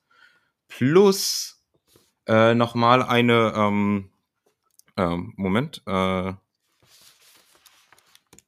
ein äh, Plus nochmal 30 Prozent der, äh, des Expected Goals, was sie zulassen, wird auch noch besser nach dem Abschluss. Also Expected Goals und Target ist 30 Prozent höher als deine Expected Goals gegen die. Das heißt, ähm, Mainz hat Probleme nicht nur die Schüsse zu verhindern, Anzahl, sie gehen da auch nicht richtig drauf, dass die Gegner mehr Zeit haben, den Abschluss gut zu setzen. Mhm. Und da müssen wir auch noch eine äh, Torwartdiskussion eigentlich anfangen bei Zentner. Äh, weil der ist auch nicht der sichere Rückhalt. Und auf der Gegenseite Leverkusen ist gar nicht so stark am Overperform. Ähm, Boniface schießt achtmal pro Spiel. Mhm. Also der, der hält diesen Schnitt. Der hält diesen Schnitt. Das ist doch absurd. Ja, ja habe ich auch gesagt, aber das hat ja angefangen mit Leipzig und dann hat er gegen Bayern auch acht und es sind immer acht. Also der holt acht. Das ist ganz absurd. Die ganzen Leverkusener Werte sind absurd. Würz gibt äh, eine, äh, gibt ist 25% höher äh, in den allen Creation-Werten als alle anderen in der Liga. Das ist absolut absurd. Stell alles, was du von Leverkusen hast. Der beste Spieler der Liga. Die elf spielen. Ich sehe nur Verletzungen, äh, die äh, da jetzt reingehen oder mal eine ganz ab oder mal eine Schonung, aber eigentlich nur eine Verletzung, die jetzt die Spieler da rausnimmt. Mhm. Kosunu, der ja zur Debatte stand, ist absolut super fantastisch gut. Ja. Der hat auch so einen Linienpass gespielt letztes Super Wochenende. fantastisch gut. ähm, ja, das ein, äh, Tabsoba, einer meiner absoluten Lieblingsspieler, ist, wenn dann der, der für ihn Kapier rausrücken würde, aber sehe ich auch nicht, dass das jetzt passiert. Der und, kam eher für Grimaldo, das heißt schon, dass Inkapier hinten dran ist gerade. Ja, ja, genau. Hinkapier ist hinten dran. Ähm, und Adli ist der zwölfte Mann. Also ich glaube, genau. es gibt so ein paar Spieler. Leverkusener Tell. Genau, ist der Leverkusener Tell oder, oder beziehungsweise der Leverkusener Met, äh, Nemetia. Matcher. Matcher. Nee, nicht Matcher. Wie heißt der von Werder? Jinma. Jinma, der Leverkusener Jinma. Den kann ja. man auch stellen, aber es ist immer ein Risiko. Also Leverkusen all the way. Game Changer für mich hier. Äh, wenn du Boniface nimmst, nehme ich Würz. Das, das Schöne an der Nummer ist doch, die spielen besser als Leipzig Prime, äh, aber du weißt, wer spielt. Denn nur Palacios ist im vorletzten Spiel einmal eingewechselt worden. Der und, steht und das fest. wussten wir auch warum. Ja, die steht fest. Interessant ja. übrigens, eine kleine Anekdote zu Boniface. Boniface war, glaube ich, in seiner Karriere zweimal verletzt. Zwei Kreuzbandrisse. Echt? Ja. Hä? Echt? Ja. Du bist so ein Stimmungskiller. Das ist die beste Folge, haben wir gesagt. Junge, echt? Jetzt, was soll denn sowas? Ich, ich, ich diese zwei äh, Kreuzbandrisse, ich sage ich sag nicht damit, dass man ihn abgeben so, sollte. Das ist 22, ja, 23. So, du kennst dich da aus mit Statistiken. Also Spieler haben in ihrer Karriere ja zwischen ein und zwei Kreuzbandrisse. Der hatte jetzt schon zwei, also wird er nie wieder einen bekommen. Darauf können wir uns doch einigen, oder?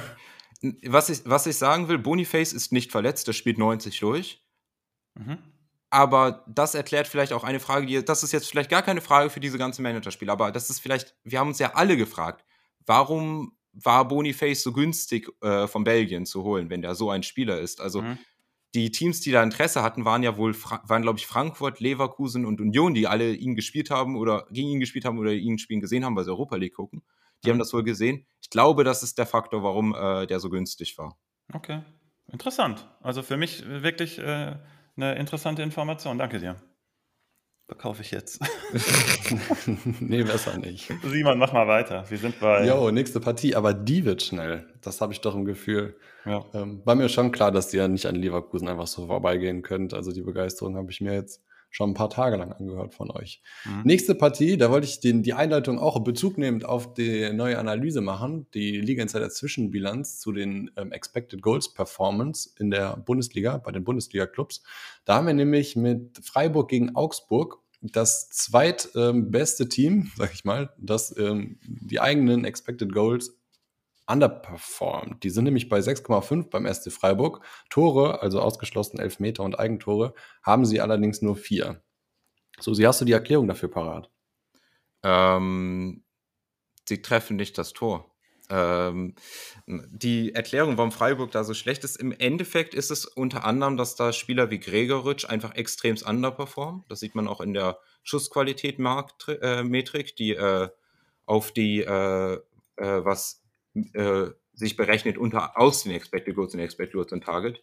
Da sieht man nämlich, dass äh, da Gregoritsch unter anderem bei einem Wert von minus 0,07 liegt. Also er macht Schüsse schon mal 7% schlechter hm. Ähm, hat zwölf Abschlüsse, kein Tor.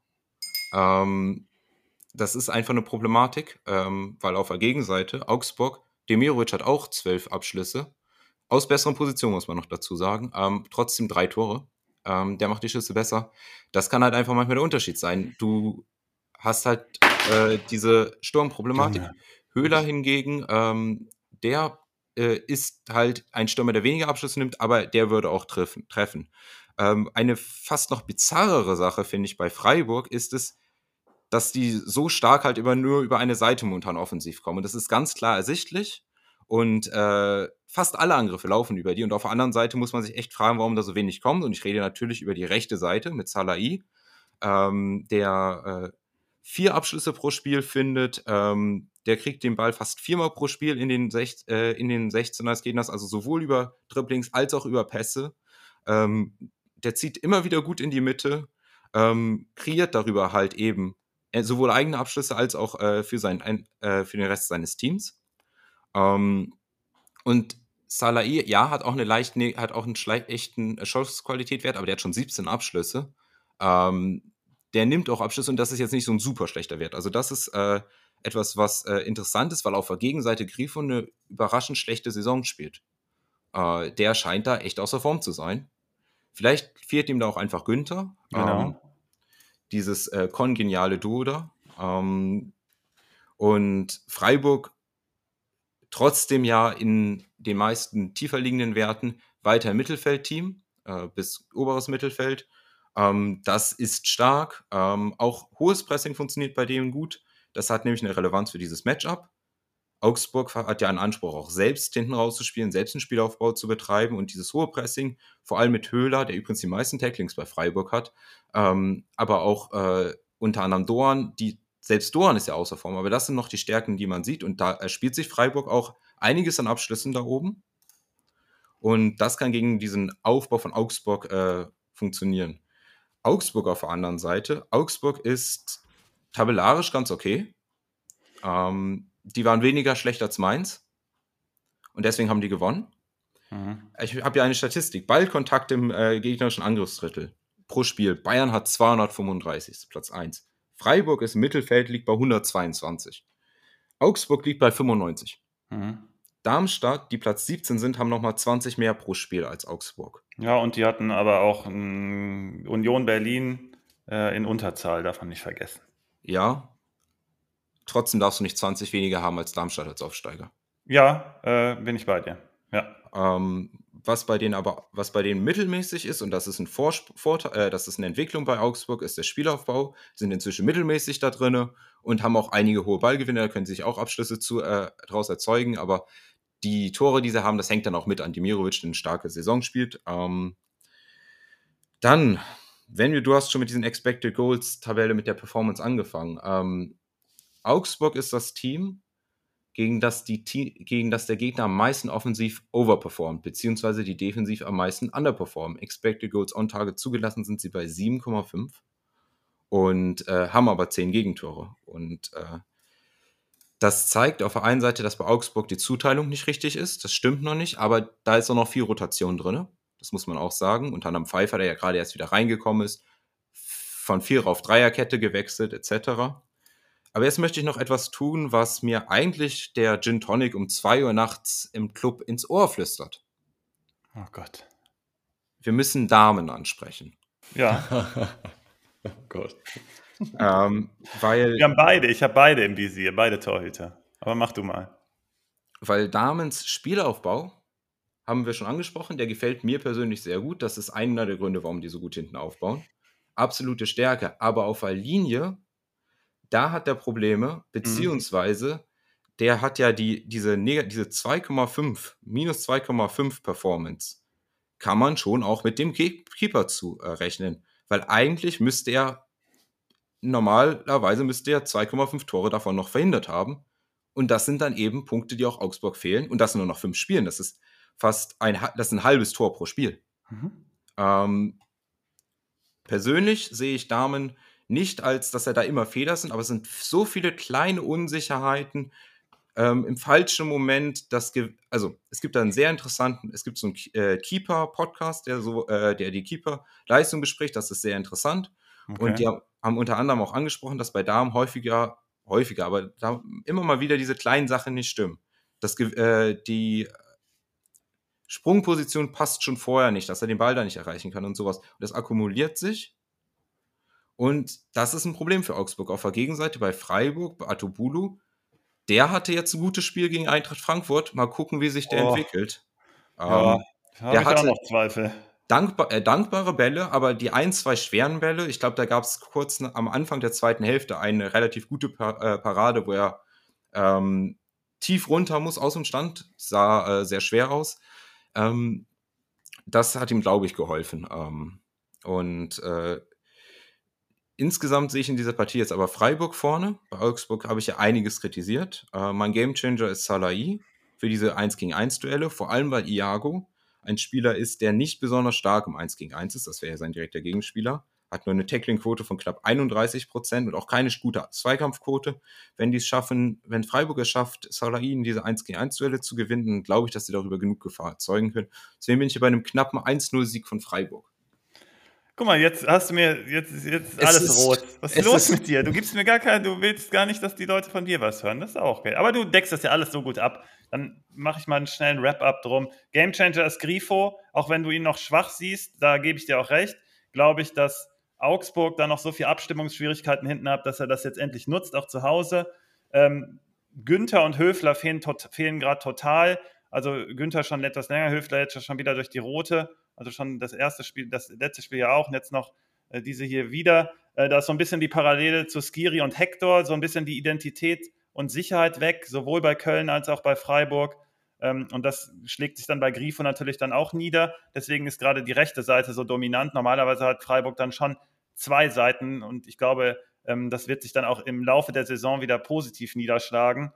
Ähm, für mich auf der anderen Seite ist Demirovic zu nennen. Demirovic oder nix habe ich geschrieben, aber Freiburg ist zu stabil. Ähm, deswegen sehe ich hier auch insgesamt Freiburg vorne.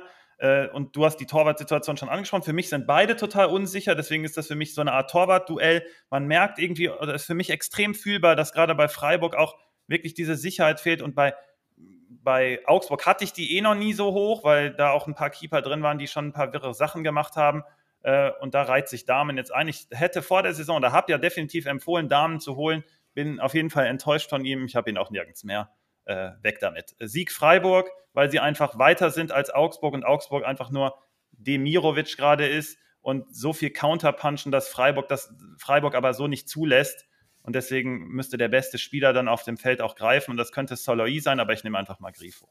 Ja, ähm, das, da, hast hast du schon gesagt. Also hier nochmal, weil äh, Marcel Pfarr äh, fragt, der äh, Podcast he heißt auch Keeper-Analyse ähm, und der äh, wird, äh, der, der den macht, äh, hat auch nochmal auf Twitter gepostet, dass Atubulu und Damen die schlechteste Abwehrquote von Schüssen der Liga haben. Guck.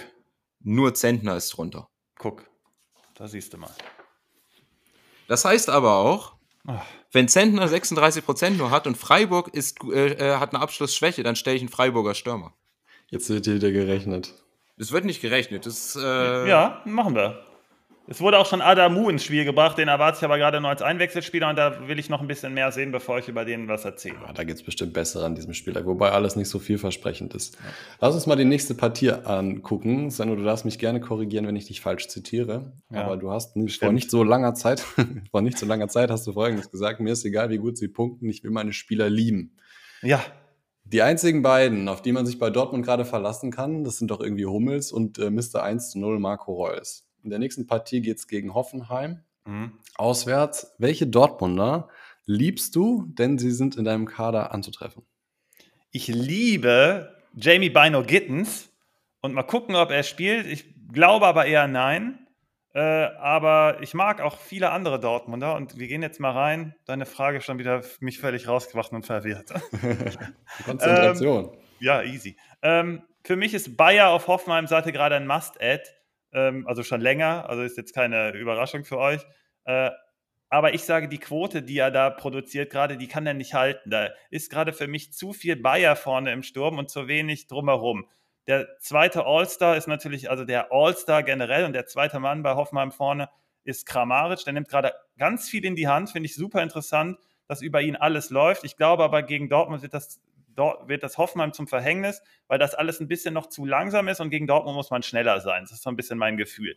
Äh, ich glaube, wenn ich das richtig gesehen habe, ich habe den Artikel überflogen, ist Hoffenheim Overperformer in beiden Kategorien, sowohl offensiv und auch defensiv. Jetzt habe ich die Offensive schon angesprochen, die von Kramaric und Bayer eben getragen wird. Und in der Defensive, ihr habt euch ja unter anderem auch gefragt, wieso Freiburg so viele Torchancen vergeben hat, da stand unter anderem irgendwann mal Baumann im Weg. Und Baumann spielt gerade eine super starke Saison defensiv.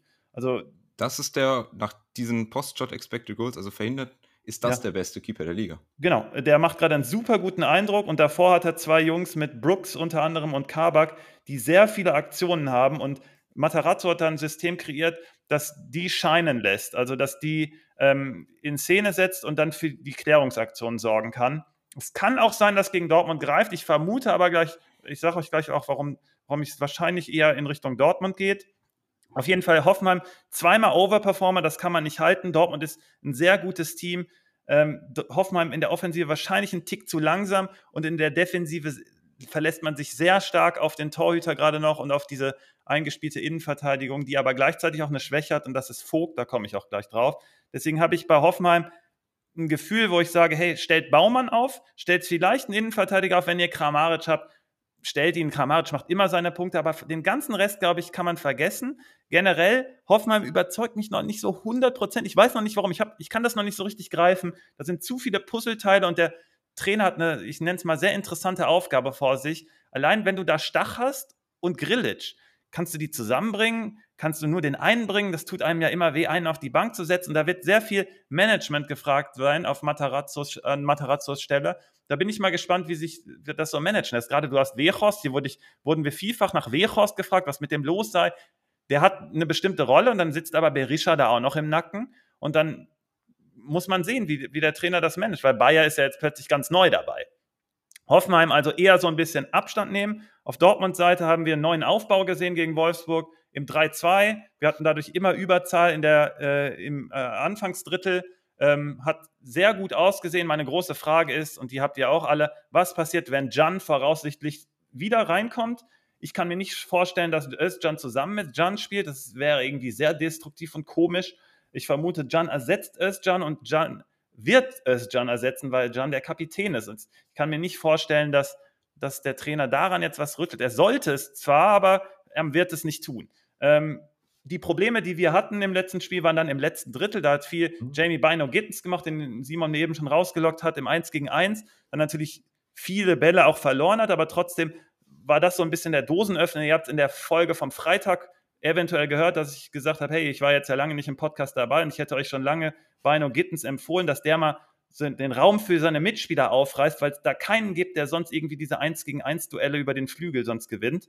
Ähm, aber ich erwarte ihn für dieses Spiel nicht. Das hat unter anderem was mit Füllkrug zu tun. Vielfach wurde auch nach Füllkrug nämlich gefragt. Und der Papis hat unter anderem da ähm, Malen auf den, äh, auf den Zettel gebracht, auf den, aufs äh, Tablett gebracht. Malen hat im letzten Spiel auch nicht gespielt. Und ich vermute, Füllkrug und Malen hängen sehr eng miteinander zusammen, weil was mir im letzten Spiel nicht gepasst hat, ist, dass Füllkrug da vorne so ein bisschen Räume besetzt hat, die andere dann nicht genutzt haben nach vorne, weil Füllkrug ist, glaube ich, in Kombination mit einem Partner sehr, sehr gut, so ein bisschen in den Zehnerraum fortzu, also nach hinten zurück, einen Ball festzumachen, dann klatschen zu lassen, dann übernimmt zum Beispiel Reus, die Combo Reus-Füllkrug, sah schon ganz gut aus, und dann fehlt mir, fehlte mir einer, der in die Tiefe geht, und Malen ist genau dieser Spieler dafür. Deswegen erwarte ich hier Malen, plus, deswegen habe ich der Papis schon angesprochen, der hat gesehen, hm, Vogt, linke Seite, Hoffenheim, da spielt dann auch Sko wahrscheinlich noch davor, Ähm, da ist so ein bisschen die, äh, der Raum zu finden. Und wenn da eine Top-Kombo Füllkrug-Malen auftaucht, glaube ich, ist Malen hier für mich der Gamechanger. Deswegen erwarte ich ihn auch hier ganz klar wieder in der Starter von eben halt Bino Gittens nicht. Und ich glaube, Füllkrug-Malen kann ein super Duo werden äh, in Kombination, vielleicht mit Reus, Mr. 1 zu 0, Simons Lieblingsspieler und dann für Gefahr zu sorgen bei Dortmund und dass das dann diese Combo wird, Füllkrug Malen. Ich glaube, auf die habe ich richtig Bock. Deswegen ist Malen, wie gesagt, auch mein Gamechanger. Ich stelle alle Dortmunder. Dortmund holt das Ding, weil Hoffenheim sieht ganz gut aus tabellarisch, aber sind viele komische Spiele dabei gewesen, haben mich noch nicht überzeugt, haben in der Offensive, es sind mir zu langsam, in der Defensive zu viel Baumann. Ähm, bei Dortmund liegt aber auch viel daran, wie kann Jan an, eingebunden werden und ähm, kann, passt er im wahrsten Sinne. Susi, wusstest du, dass Füllkrug immer noch mit Bremen Schienbeinschonern spielt? Ja, natürlich. Ja. Ja. Und weißt du auch, warum er nicht für Dortmund jubelt? Äh, oh, das weiß ich, das weiß ich. Ähm, ähm, weil er keine Tore schießt. Richtig. Äh, aber noch keine. Ähm, gibt ihm ein bisschen Zeit. Als Vorbereiter auf Malen, warte mal ab. Ähm, ja, Malen finde ich spannend. Ähm, ich fand auch Gittens, äh, äh, äh, ja, mhm. Gittens fand Jamie. Bino Gittens, ja. Jamie Bino Gittens äh, mhm. fand ich sehr stark. Mhm. Äh, war auch an sechs von zehn Abschlüssen beteiligt, als er auf dem Platz stand. Also der ist ein, war im wahrsten Sinne ein Gamechanger, weil der ja. was aufreißen kann. Weil wir haben die Schwächen im letzten Drittel und der kann, der kann das mal aufreißen. Ich will Düran Will sehen. Hm, ich will, okay, ich will äh, Gittens sehen. Das, den finde ich super. Der ist auch, den kannst du auch, ähm, der kann, gibt dir auch die Breite, die Dortmund sonst gefehlt hat. Und der kann auch direkt Tempo aufnehmen, dass die äh, Außenverteidiger von Dortmund halt, wenn die die Breite geben, so nicht können. Mhm. Äh, fand ich gut eigentlich. Ähm, den würde ich eigentlich auch sehen. Ich sehe die Argumente, die ihr habt, äh, äh, aber eigentlich. Ich, ich nehme Füllkrug nicht raus, Malen nicht raus und Brand spielt auch. Ja, so. würde ich auch sagen. Und, und jetzt hast du ein Problem. Jetzt Reus bleibt auch drin. Ja, das Jan wird kommen oder Özcan. Wir besetzen eine Position und dann musst du ein zwei. Ich glaube, du brauchst einen zweiten zentralen Spieler. Deswegen wird ein Matcher spielen oder irgendein anderer und löst halt nicht auf, weil sonst müsste Brand ins Zentrum und Jamie Bino Gittens halt ja. auf den Flügel. Das ging ja auch, wäre aber vielleicht ein bisschen zu offensiv. Ich glaube, Gittens kommt von der Bank. Erwartest, aber ich verstehe deinen Punkt. Erwartest du denn weiter eine Dreierkette? Im Aufbau erwarte ich gerade eine Dreierkette, weil es gut geklappt hat.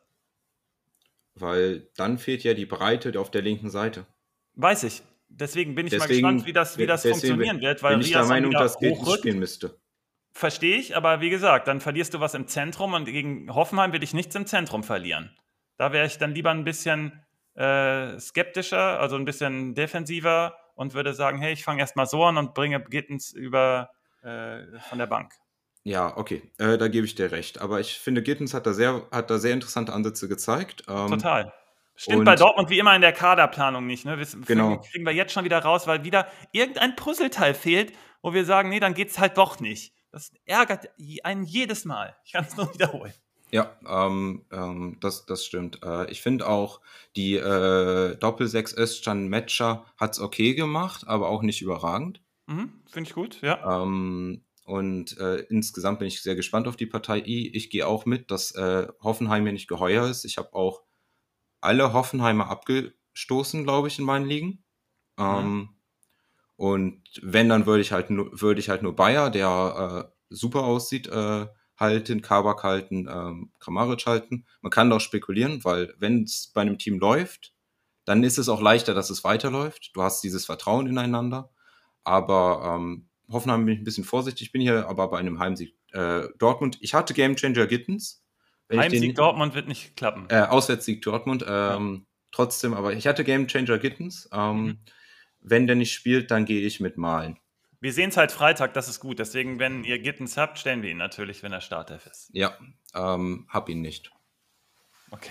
Also Auswärtssieg, perfekt. Vorletzte Partie ist dran und die, ja, wie kann man die einschätzen? Wolfsburg gegen Frankfurt, siebter gegen den achten. Beides irgendwie ganz solide Mannschaften. Bei Frankfurt auffällig. Die haben erst vier Tore gemacht, dafür nur drei reingekriegt. Das riecht doch nach einem 1-0, 0-0 oder 0-1, oder? 0-0 habe ich hier. 1-0 Wolfsburg. 1-0 von mir aus. Boah, mit ähm, der Partie waren wir auch schnell durch. Perfekt, äh, okay. Ja. Wer ist dein Gamechanger?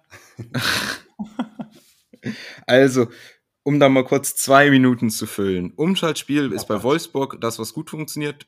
Ball, äh, Spielaufbau immer noch nicht. Ähm, die Stärken hat Wolfsburg in diesen Gruppen individualtaktischen Lösungen im letzten Drittel, wie mhm. sie dann sich den Schuss rausspielen.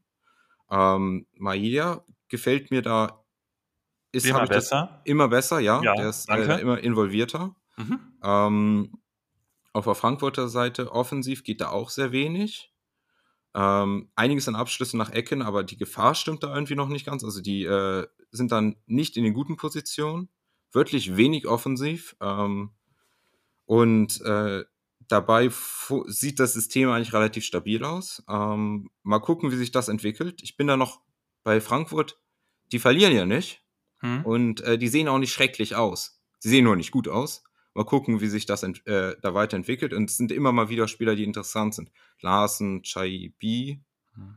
die da jetzt nachrücken, die man auch mal auf dem äh, ähm, Schirm haben sollten. Interessante Statistik. Frankfurt ist das Team, das am meisten getackelt wird von der ganzen Liga. Ähm, dementsprechend gibt es auch kein Team in der Liga, wo das so auf den Ball direkt äh, nach dem Tackling verliert oder wenn sie angelaufen werden wie Frankfurt. Ähm, das ist interessant, weil auf der Gegenseite bei Wolfsburg es äh, eine Anomalie gibt irgendwie.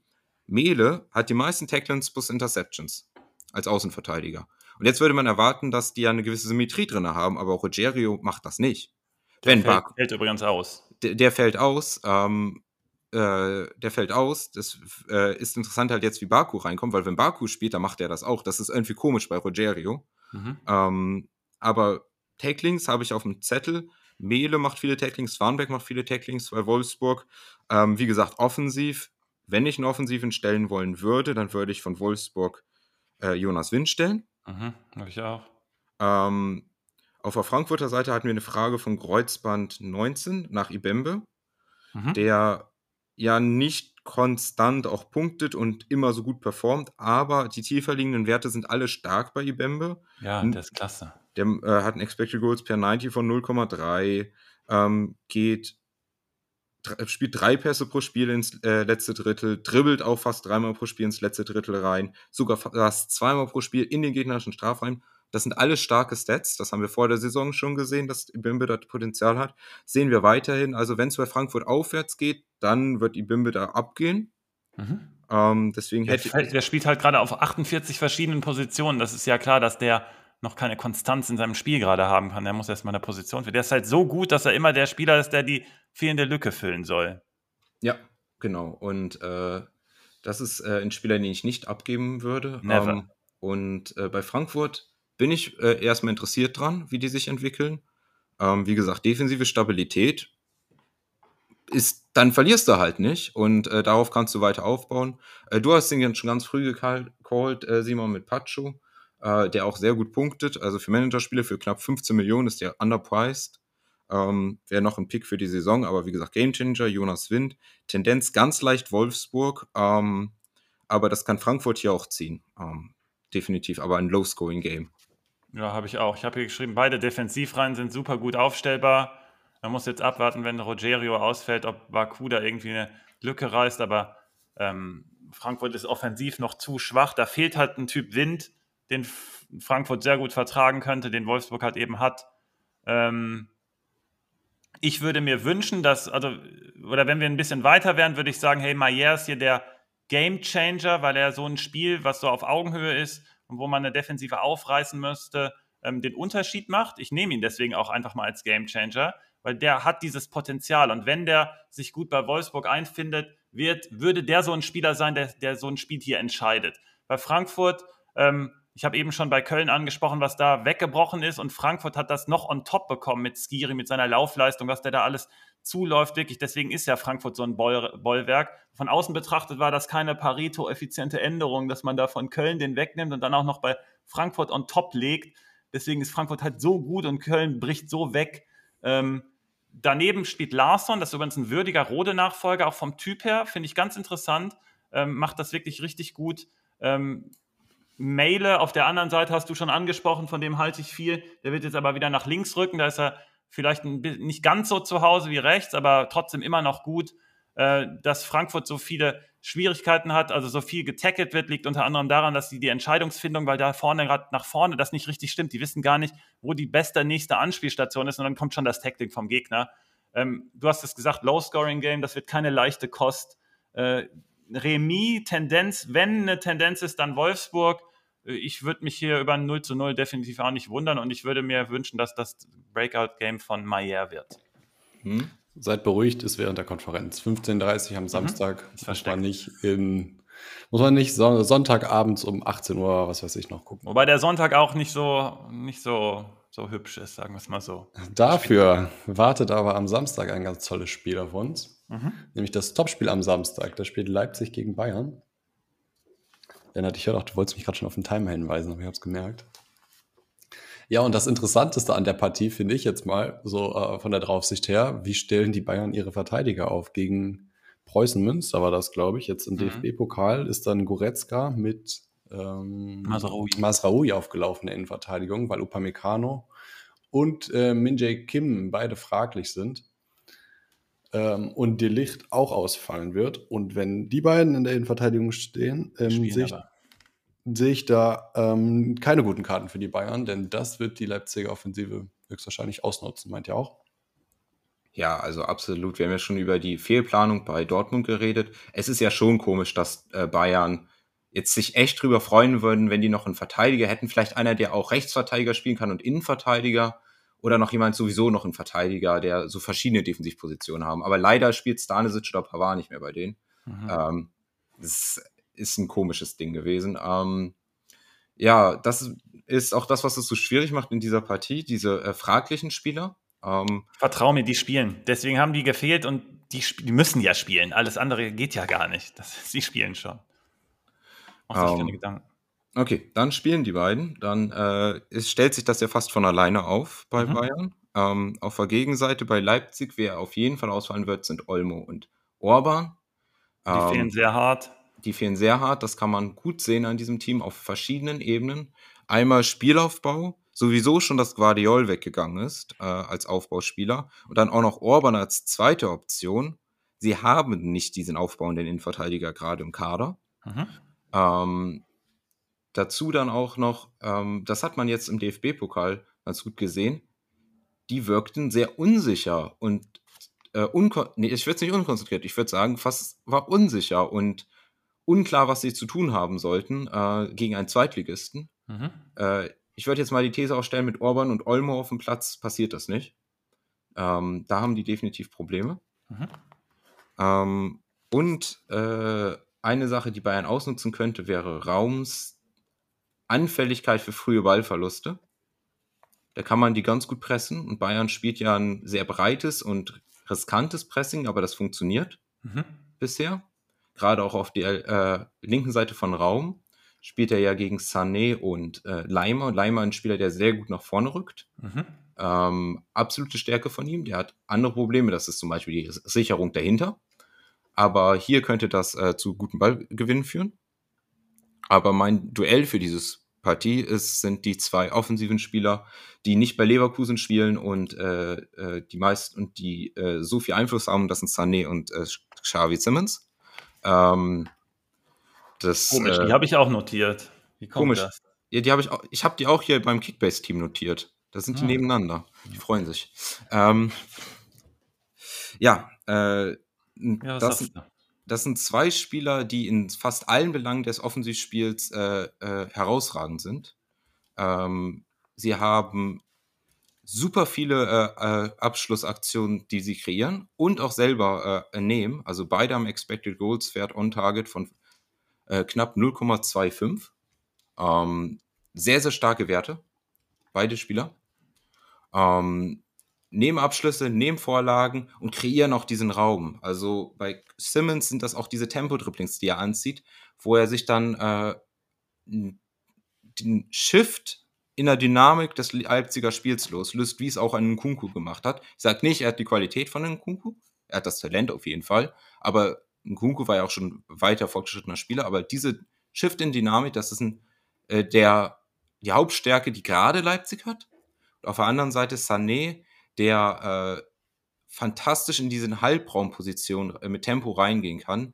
Und das sind jetzt eine, das ist eine Position, diese rechte Halbraumposition. Sané sieht hier Weltklasse aus. Und das ist das Duell, was ich sehe. Aufgrund der defensiven Problematiken sehe ich aber Bayern hier vorne.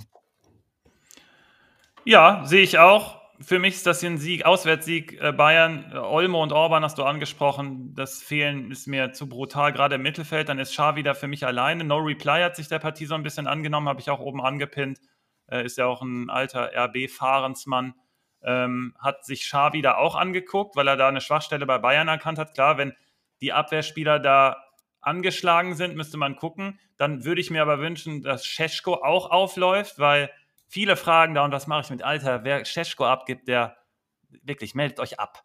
Äh, halten, äh, der, wär, der würde hier super gut reinpassen der, also wenn, wenn Xavi auch noch, ein, kann, noch einen Partner braucht, halt zum Spielen miteinander und Olmo jetzt fehlend ist, dann wäre Scheschko umso wichtiger. Klar kann du auch irgendwie anlaufen mit Paulsen, aber das wäre dann so ein Signal, auch gerade zu Hause. Ich würde es nicht machen. Ich würde Open da mit Scheschko bringen, gerade wenn Bayern so ein bisschen angeschlagen ist und die Spieler müssen spielen. Und dann kannst du das irgendwie gerade so nutzen. Äh, ansonsten glaube ich aber, dass die Qualität, und das hast du irgendwie auch schon angesprochen, bei Bayern einfach noch mal eine Ecke höher ist. Dann hast du auch noch Tell von der Bank im Endeffekt ähm, für mich dann, das hat No Reply und du jetzt auch schon wieder angesprochen und das ist auch mein Gamechanger, ist Leroy Sané. Der spielt nicht nur gegen Raum, das habt ihr auch angesprochen, ihr beide, sondern Luke Bar. Ähm, und der spielt, weil MXX 2509 hat er auch gefragt, wie seht ihr die Situation? Ich glaube, der wird sich, der hat gerade die Nase vorne, der hat diesen, der hat halt den linken Fuß und den haben die anderen halt alle nicht.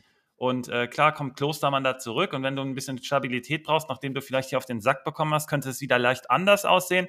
Aber wenn RB sich hier halbwegs hält noch in der Partie, dann ist Castello der Mann. Also Bar Castello hat es auf dem Trikot stehen, deswegen heißt er so. Ähm, Musiala kommt auch wieder zurück bei Bayern, darf man auch nicht vergessen. Verstärkt noch so ein bisschen das Mismatch, was Sané dann nutzen äh, könnte, wenn Musiala so ein bisschen Aufmerksamkeit auf sich zieht. Und dieses Mir-San-Mir-Feeling kommt jetzt langsam wieder bei Bayern darf man auch nicht unterschätzen. Ähm, Minier und Upa zusammen geben schon eine gehörige Portion Sicherheit auch langsam. Kane ist da, der, hat, der verkörpert da was, was Bayern halt lange nicht hatte und jetzt äh, hat er auch noch eine Pause bekommen und wird fresh dabei sein. Für mich ist Bayern hier Favorit in der Partie und einer hat auch in den Kommentaren geschrieben, RB hätte ihn noch nicht in keiner Partie noch nicht so richtig überzeugt, aber vielleicht ist das auch eine Partie, wo dann wieder alles rausgeholt wird. Ich glaube aber, Olmo und Orban fehlen am Ende zu stark und Bayern äh, ist zu gut mit Leroy, der hier der Gamechanger wird. Mhm, mhm. Also die einzige Partie, wo mich Leipzig komplett überzeugt hat, war der Supercup gegen Bayern. Genau. Und das war Olmos Spiel. Exakt. Genau, da, genau diese Überlegung hatte ich auch. Ich habe gesagt, hey, gegen Leverkusen haben die mir auch gut gefallen, nach vorne übrigens, weil man spielt ja. Leverkusen auch nicht gegen 3 zu 4 in Leverkusen. Das muss man im Nachhinein auch noch mal sagen. Deswegen habe ich auch. 3-2. Hm? 3-2. Achso, ich dachte 4-3. Okay, 3-2, ähnlich. Ähm, und deswegen, ich habe auch ge gemerkt, bei Leipzig ist eine ganz andere Dynamik drin, unter anderem durch den Supercup. Und deswegen hatte ich die auch gegen Union auf dem Zettel, habe gesagt, die haben den nächsten Schritt gemacht. Aber jetzt fehlt halt, fehlt halt Olmo doch wieder und Orban fehlt auch wieder. Und das haut halt so stark rein, auch wenn RB da höhere Ambitionen hat und man das wirklich fühlen kann, dass die einen Schritt weiter gemacht haben. Ähm, Glaube ich, gegen Bayern reicht es nicht. Simon? Du willst die Shrimps noch moderieren? Ja, habt euch noch welche überlegt? Ich habe einen. Du hast einen, dann hau mal raus. Ich äh, sage euch, traut euch auch mal, das ist nämlich deine These, Simon, auch mhm. aus Top-Spielen und Spitzenspielen mhm. einen Spieler zu nehmen. Und ich habe ihn gerade als Gamechanger genannt. Leroy Sané ist mein Mann für dieses Wochenende. Da, auch wenn es gegen RB geht, setze ich mein ganzes Geld rein. Dein ganzes Geld auf Leroy Sané? Ja, meinen ganzen Shrimps. Den ganzen Teller. Und weil ich gerade eben ich so. Ein paar, ich habe ein paar andere, aber ich wollte heute nur einen machen und nehme nur Leroy. Die Was? anderen ergeben sich ja, habe ich euch ja erklärt, welche das sein können. Weil ich gerade eben so frech zu ihm war und die Schienbeinschoner-Geschichte ausgepackt habe, lege ich mal Niklas Füllkrug dazu. Ah, interessant. Ja, äh, das, das, das äh, bin ich Fan von. Äh, mein Gamechanger ist äh, Salai gegen Augsburg. Ähm, mm, mutig. Ähm, ja, äh, ist, äh, glaube ich, aber ein gutes Matchup. Spieler ist gut in Form mhm. und äh, die, da könnte schon äh, ein Scorer oder zwei drumherum kommen. Okay, finde ich gut. Ja, dann bin ich auch zufrieden. Ich habe nice. schon gewartet, ob da ein Leverkusener Call kommt, aber den, der wäre nicht durchgegangen. Der wäre direkt vom nee. geflogen. Nee, das hätte ich nee. unterbunden. Ich habe ja gehört, nee, du hast da letzte Woche irgendwas gelegt, Simon. was ihr euch halt vorstellen müsst, äh, wir werfen das auf den Grill Aber äh, was so heiß ist darunter, was das alles anzündet, das ist das Leverkusener Team. Ja, genau. das stimmt. Ja, ich würde mal sagen, das war's mit der besten Folge. Ähm, hat Spaß gemacht. Jemals. Auch vielen Dank an den Chat. Ja, genau, die beste Folge jemals. Mhm. Vielen Dank an, äh, für eure Fragen und eure Beteiligung. Und ich würde mhm. sagen, wir sehen uns dann nächste Woche wieder zur allerbesten Folge, äh, zur gewohnten Uhrzeit am Donnerstag. Genau, und ich bin morgen wieder aktiv und habe da den Kickbase Guide zu Gast äh, für alle Dauerkartennutzer. Wir stellen unser Challenge-Team auf und gucken mal, wen wir da so auspacken. Und ich habe ja die Infos von euch heute bekommen, welche ich nehmen soll. Und von mir selbst. genau. Ciao, Jungs. Ciao, ciao. Ciao.